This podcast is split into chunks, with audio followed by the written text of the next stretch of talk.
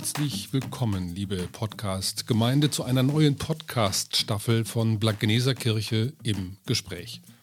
Bisher waren wir ausschließlich über die Website der Blankeneser Kirche mit einzelnen Folgen zu hören. Ab jetzt ist es anders. Denn ergänzend zur Website starten wir diesen Podcast über Spotify, iTunes und überall dort, wo es Podcasts gibt. Wir probieren es aus. Lassen Sie sich überraschen. Auch Predigten und gegebenenfalls Musik wird als Hörerlebnis über diesen Kanal veröffentlicht. Alles aus der Blankeneser Kirche am Markt. Es werden interessante Themen sein. Hören Sie am besten jetzt hinein, bleiben Sie dran und mit uns verbunden. Mein Name ist Andreas Christian Tübler und ich habe die Ehre, immer mal wieder verschiedene Gäste begrüßen zu dürfen. Vielleicht sind Sie ja auch mal mit dabei. Es würde mich freuen. In dieser ersten Folge spreche ich mit dem ehemaligen Religionslehrer Walter Lange und quasi als Gastgeber Pastor Klaus-Georg Pöls, seit über 20 Jahren Gemeindepastor in Blankenese.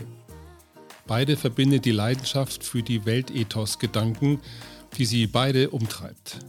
Ende September, als dieser Podcast aufgezeichnet wurde, gab es ein Jubiläum. Zehn Jahre Weltethos-Gemeinde Blankenese welche Gedanken mit Weltethos verbunden sind und wie die Zukunft dieses Projektes aussehen könnte, erfahren Sie im folgenden Gespräch. Walter Lange, ein Lehrer für Religion und Französisch und seit einiger Zeit schon im Ruhestand, den ich hier sehr begrüße. Sie kommen aus Castrop-Rauxel, haben eine lange Anfahrt hinter sich. Toll, dass Sie es geschafft haben. Und Sie sind dem Weltethos-Gedanken verbunden. Und dich begrüße ich auch, Klaus, als Hausherr äh, seit 1992 hier in der Gemeinde als Pastor tätig. Und ich glaube, in ganz Blankenese kennt dich, glaube ich, äh, jeder. Äh, und man muss sich hier nicht vorstellen, aber ich sage es nochmal der Höflichkeit halber. Wir sind hier zu Gast im äh, Gemeindehaus der Blankeneser Kirche am Markt. Ja, worum soll es gehen? Sie haben es schon gehört, liebe Podcast-Gemeinde. Äh, es soll heute um eine erste neue Folge gehen, die wir bei Spotify und iTunes und in anderen Kanälen einstellen. Warum machen wir das? Wir hatten bisher Podcasts und Predigten bei SoundCloud. Das konnten Sie alles sehen und hören, wenn Sie auf die Webseite gekommen sind. Jetzt wollen wir das aber erweitern. Das Angebot kommt in Zukunft automatisch zu Ihnen, wenn Sie diesen Kanal abonnieren. Und äh, das freut uns sehr, dass wir da jetzt mal etwas nach vorne gerichtet in die Zukunft investieren, was Öffentlichkeitsarbeit angeht. Und das Thema Weltethos ist eines dieser Kernthemen dieser Weltethos-Gemeinde. Dazu kommen wir aber gleich. Weltethos 30 Jahre, Weltethos 10 Jahre Blankenese. Walter Lange, was hat Sie damals fasziniert und vielleicht sogar begeistert, ähm, dem Stichwort Weltethos näher nachzuspüren? War es die Person von Hans Küng, auf die es ja zurückgeht, oder war es was ganz anderes? Es war die Person Hans Küng. Ich studiere Professor Küng seit 1968. Seit 1980 hat Professor Küng mich eingeladen, jährlich am Symposion für Mitarbeiter und Freunde des Instituts teilzunehmen. Und dort habe ich dann Entwicklungen mitbekommen, die Erklärung zum Weltethos. Und ich wurde 1996 gefragt, ob ich mir vorstellen könne, ein Projekt Gute Nachbarschaft in der Schule zu machen, wo Schüler aller Religionen ein Jahr am Religionsunterricht teilnehmen. Und das war für mich der Anfang, in dieser Spur zu bleiben. Aller Schüler, aller Religionen. Genau. Das war damals neu, oder? Das war neu. Wir haben schon etwas gemacht, was verboten war, Religionsunterricht im Klassenverband. Wir haben nicht mehr geteilt nach den verschiedenen Religionen. Dann waren Sie ja damals schon Ihrer Zeit voraus, denn heute gibt es das in einigen Landeskirchen schon, aber noch nicht in allen. Damals waren Sie die Ersten, die das sozusagen, die diesen Klassenverband übersprungen haben. Ab 1991 an der Gesamtschule in Castrop-Rauxel. Und dann sind Sie aber bei dem Thema Weltethos hängen geblieben. Genau. In der Weise, dass man mich gebeten hat, Vorträge zu halten. Und die ganze Sache entwickelte sich dann weiter 2000 wurde ich eingeladen an die Sächsische Akademie für Lehrerfortbildung in Meißen, mit Ethiklehrern über das Weltethos zu arbeiten. Ja, und dann musste man irgendwann was Schriftliches machen. Und wir haben 2007 den Ordner Weltethos in der Schule herausgebracht, zusammen mit Dr. Schlensock, vorgestellt in der Sparkasse in Pforzheim im Beisein von Professor Küng. Da spricht ja nicht nur ein Interesse aus Ihren Worten, sondern auch eine Leidenschaft, sich diesem Thema fast schon ein ganzes Leben lang, zumindest die letzten 50 Jahre, zu widmen. Richtig. Klaus, ähm, hier die Gemeinde Blankenese ist ja auch dem Weltethos-Gedanken verbunden, spätestens seitdem diese Gemeinde eine Weltethos-Gemeinde ist. Beschreibe doch mal, wie waren die Anfänge? Wie hat sich das entwickelt? Äh, ich bin zum Thema Weltethos gekommen über die Arbeit mit geflüchteten Menschen. Wir haben immer ein Friedensgebet von Anfang an, ein Friedensgebet der Religionen hier in Blankenese gemacht. Und da musste ich natürlich für mich auch klar kriegen, äh, wie kann das Verhältnis zwischen den Religionen aussehen? Wie kann man gemeinsam feiern, gemeinsam sogar um Frieden beten? Äh, also eher erstmal von der theologischen Seite. Und dann bin ich auf das Ethos gestoßen, das äh, die Religionen gemeinsam haben, über die Ausstellung Weltreligion, Weltfrieden, Weltethos. Die habe ich hierher geholt, die Gemeinde besitzt die. Und so habe ich versucht, das Thema hier in Blankenese ein wenig äh, äh, bekannt zu machen und auch äh, das im Kirchengemeinderat vorgestellt mit dem Anliegen, dass wir uns doch bitte als evangelisch-lutherische Gemeinde auch als Weltethos-Gemeinde verstehen, sodass das Projekt hier seinen Ort hat. Und das wurde angenommen einstimmig und äh, seither nennen wir uns auch Weltethos-Gemeinde. Wie stellst oder warum ist es so, dass nicht sehr viele Gemeinden diesem Gedanken gefolgt sind und auch Weltethos-Gemeinden geworden sind? Was für Gründe mögen das sein? Das ist für mich ganz schwer einzuschätzen. Wir müssen ja auch erleben, dass das Projekt Weltethos selber auch kein großes ist. Ähm, jedenfalls hier in, in äh, Deutschland nicht. Ähm, es gibt durchaus ja Weltethos-Gemeinden und Weltethos-Universitäten, äh, selbst in Peking oder in Südamerika. Aber hier hat es irgendwie schwer seinen Platz gefunden in der Kirche. Und ähm, das sehe ich ja auch, dass wir wirklich als Gemeinde allein stehen hier. Also das Interesse ist, glaube ich, eher, und das äh, ist eine Arbeit von Walter Lange, äh, an den Schulen zu verorten, ähm, da ist es, geschieht es auch viel unmittelbarer. Blankenese ist nicht so sozialisiert, dass hier viele Gemeinden, äh, viele Religionen vertreten sind. Ne? Also insofern holen wir es hier rein und versuchen es an unsere Gäste einzuladen, hierher zu locken. Ist das, Stichwort Schule, ist das äh, weiter lange eine Möglichkeit, Weltethos jung und frisch zu halten, indem man es mit, den, ähm, ja, mit dem Unterricht verknüpft? Oder sogar mit dem Konfirmandenunterricht? Mit dem Konfirmandenunterricht, der steht für mich an erster Stelle. Es gibt Weltethos-Schulen. Man träumt in Tübingen davon, dass die ein Curriculum entwickeln von den Klassen 5 bis 10. Aber der Traum erfüllt sich nicht. Warum nicht?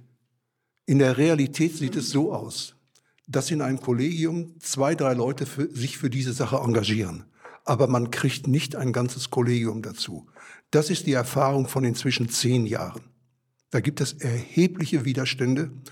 Es gibt Weltethos-Schulen, es sind inzwischen auch schon Weltethos-Schulen wieder abgesprungen. Was mögen das für Gründe sein? Also ich kann mir vorstellen, einige sagen, vielleicht machen wir immer schon, andere sagen, lass mich mit Religion zufrieden, ich bin eh aus der Kirche ausgetreten oder was schätzen Sie, was sind die Gründe dafür? Herr Dübler, Sie haben gerade die Argumente genannt, die mir hier an einer Schule in Blankenese gesagt worden sind. Das erste Argument war gewesen, wenn meine Kollegen Weltethos hören, dann hat das was mit Kirche in ihren Augen zu tun und damit wollen wir nichts zu tun haben. Das zweite Argument, was eine Konfirmantin hier in Blankenese in einem Gottesdienst gesagt hat, ist, ja, da gibt es diese Erklärung, aber das kennen wir doch schon alles, das machen wir doch schon alles. Das ist ja für uns nichts Neues. Realität. Aber Sie beide lassen sich nicht entmutigen und ich glaube, die Gemeinde nimmt das ja, was den Gottesdienst angeht. Gut, bei dem Podiumsgespräch waren es nicht sehr viele, aber es war ja auch ein heißer Tag und es war ja eine Konkurrenz äh, im, im Sportgeschehen, sage ich mal so. Aber der Gottesdienst war gut besucht und die Wahrnehmung, meine Wahrnehmung subjektiv, war eine sehr wertschätzende aufgrund dieses Jubiläums, was Sie da gefeiert haben. Die Beobachtung ist, was Klaus Pölz hier angestoßen hat mit den Konfirmanden, ist eine Sache, die trägt. Jeder Gottesdienst, den wir gemeinsam gestalten, findet große Resonanz, ohne zu übertreiben. Lass uns doch noch mal gemeinsam gucken auf die auf die Inhalte. Also ich habe ja verstanden und auch in der Schule, ich bin selber ja noch nebenbei Unterrichtender in, äh, im Fach Religion in der Bogenhagen-Schule, mache ich mit meinen äh, Schülern im Fachbereich oder beim Thema Ethik auch das Stichwort Weltethos mit den übereinstimmenden goldenen Regeln sozusagen der verschiedenen Religionen. Da gibt es ja eine schöne Karte, äh, da kann man ja auch ganz, das ganz gut verteilen. Und äh, wir stellen insgesamt überall fest, ja, die Menschen, die guten Willens sind, aus den verschiedenen Religionen machen das gemeinsam. Das ist also kein, kein Problem. Aber die Probleme fangen wahrscheinlich da an, wo man nicht in den Religionen sich dafür engagiert und wo die Religionen sozusagen in ihren Voraussetzungen sich unterscheiden und wo man vielleicht radikal wird oder wo man einfach beliebig wird oder keinen religiösen Bezug hat. Also wie viel religiösen Bezug muss ich haben, um Weltethos zu leben? Also äh, das Projekt Weltethos äh, richtet sich nicht nur an religiöse Menschen, sondern auch an nicht religiöse Menschen. Auch nicht religiöse Menschen können dieses Projekt leben weil es ein, einfach auf allgemeinen menschlichen Werten basiert und nicht auf speziell religiösen. Das heißt, ähm, Sie treffen die Zielgruppe nicht innerhalb der Kirche alleine, sondern Sie gehen sozusagen auf die Märkte, auf die Marktplätze der Welt und versuchen da, diejenigen, die nicht unbedingt religiös sind, auch dafür zu begeistern. Sehe ich das bei Ihnen so richtig?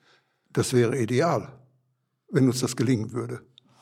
Ähm, aber wie Klaus Pöls es gesagt hat, und Professor Küng hat es immer wieder gesagt, es ist kein religiöses Projekt. Es richtet sich an alle Menschen, an Humanisten, Atheisten und so weiter. Aber er hat nie verhehlt, dass er dieses Projekt betreibt aus seiner religiösen, aus seiner christlichen Sicht.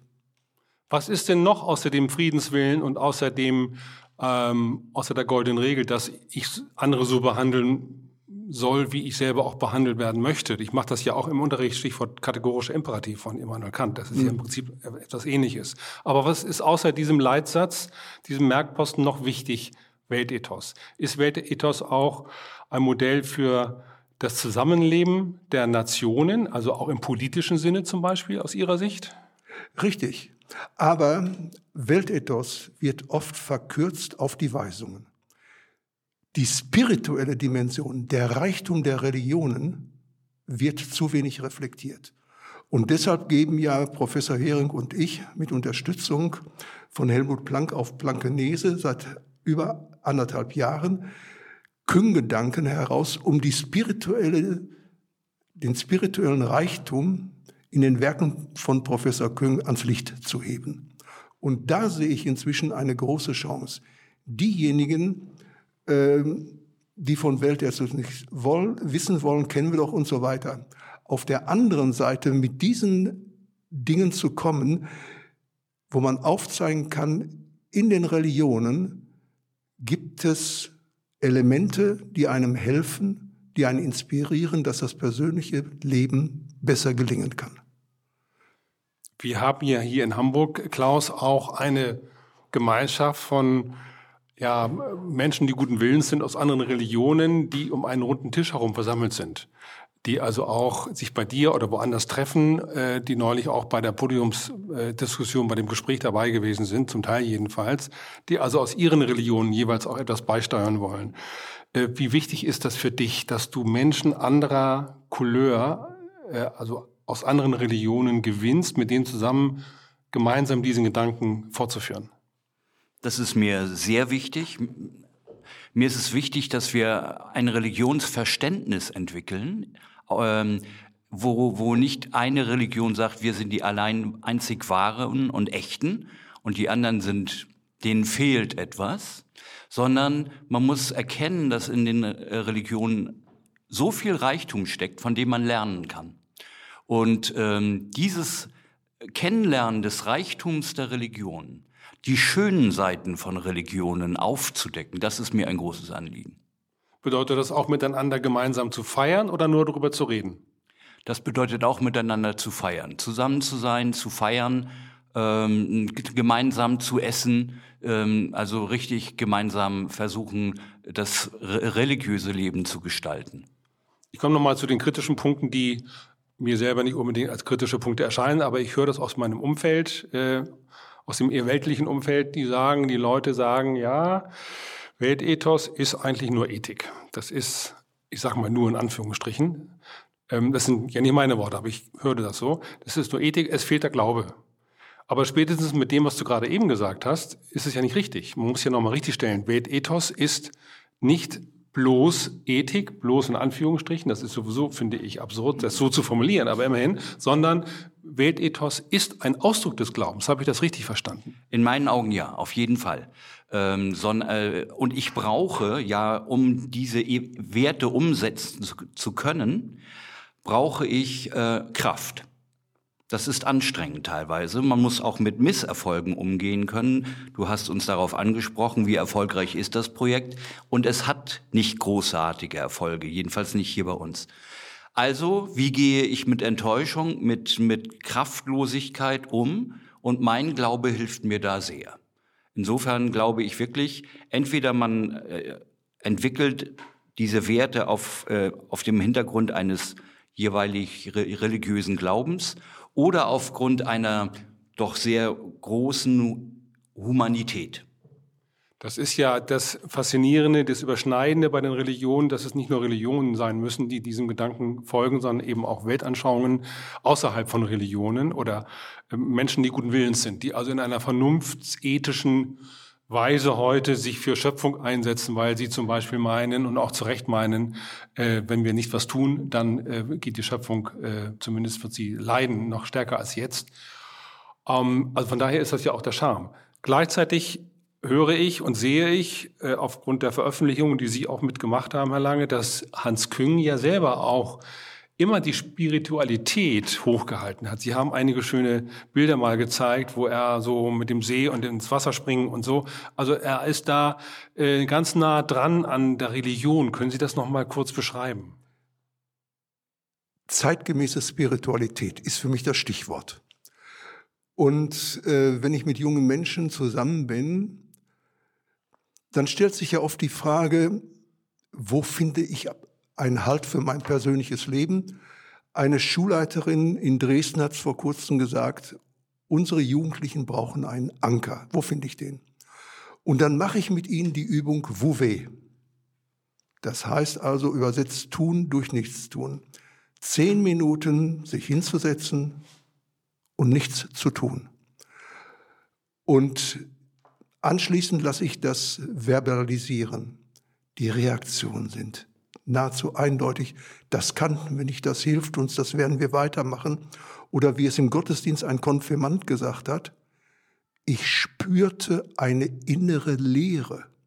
Der Meister Eckert würde jubeln über dieses Wort eines 14-jährigen Konfirmanden. Und ich habe das vor kurzem im Kloster Marienstern in Panschwitz-Kuckau äh, mit Schülern einer Oberschule gemacht. Die erste Gruppe haben die mir gesagt, ja, das war ja eine Mädchengruppe. Gleich kommen die Granaten. Die Granaten waren viel stärker. Wie, wie denen das bedeutet hat, stillzusetzen. Und die sagen, wir gehen jetzt zur Schulleiterin und sagen, dieser Tag muss ins Schulprogramm hinein. Das heißt, Spiritualität ist en vogue. Und dazu können wir viel beitragen. Ich will mal ergänzen, ich selber war ja eine Zeit lang Militärseelsorger. Unter anderem, bevor ich an der Führungsakademie war, war ich in Appen. Und ein Kollege hat mir berichtet, in einem, bei einem Konvent, der ist in Delitzsch im Osten tätig gewesen, dass er mit seinen Soldaten an, eine Schweigerüstzeit angeboten hat. In einem Kloster. Mhm. Und äh, da haben sich 20 Leute angemeldet.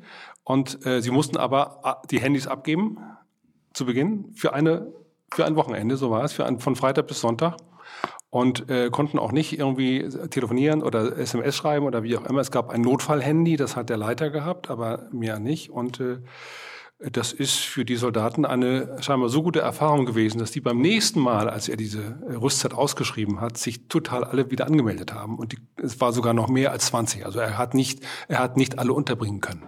Am Geschwister-Scholl-Gymnasium in Taucher gibt es seit einigen Jahren für die Klassen 8 bis 10 ein zweites Profil neben Naturwissenschaften, Gesellschaftswissenschaften. Wir haben das überschrieben, bewusst leben. Und der Jahrgang 8 beginnt mit einem Tag spiritueller Orientierung im Kloster Helfter. Angefangen mit 20 Schülern, inzwischen sind es 50, 60 Schüler, die dorthin kommen, haben die Naturwissenschaften weit abgehängt, weil dieses Bedürfnis da ist. Und da können wir aus dem Reichtum der Religion viel dazu beitragen. Und da geht es nicht nur um Machbarkeit, geht es nicht um sozusagen Quantifizierung und um auch Erfolg. Es geht darum, einen inneren Bezug zu sich selbst und zu Gott zu finden. So. Ja, das ist ja alles interessant. Letzte Frage, bevor ich zum Schluss komme. Ähm, Konfirmandenunterricht. Ich weiß, dass Sie beide im Bereich der Konfirmandenarbeit sehr viel machen. Ist das ein fester Bestandteil deines Unterrichtes, diese Weltethos?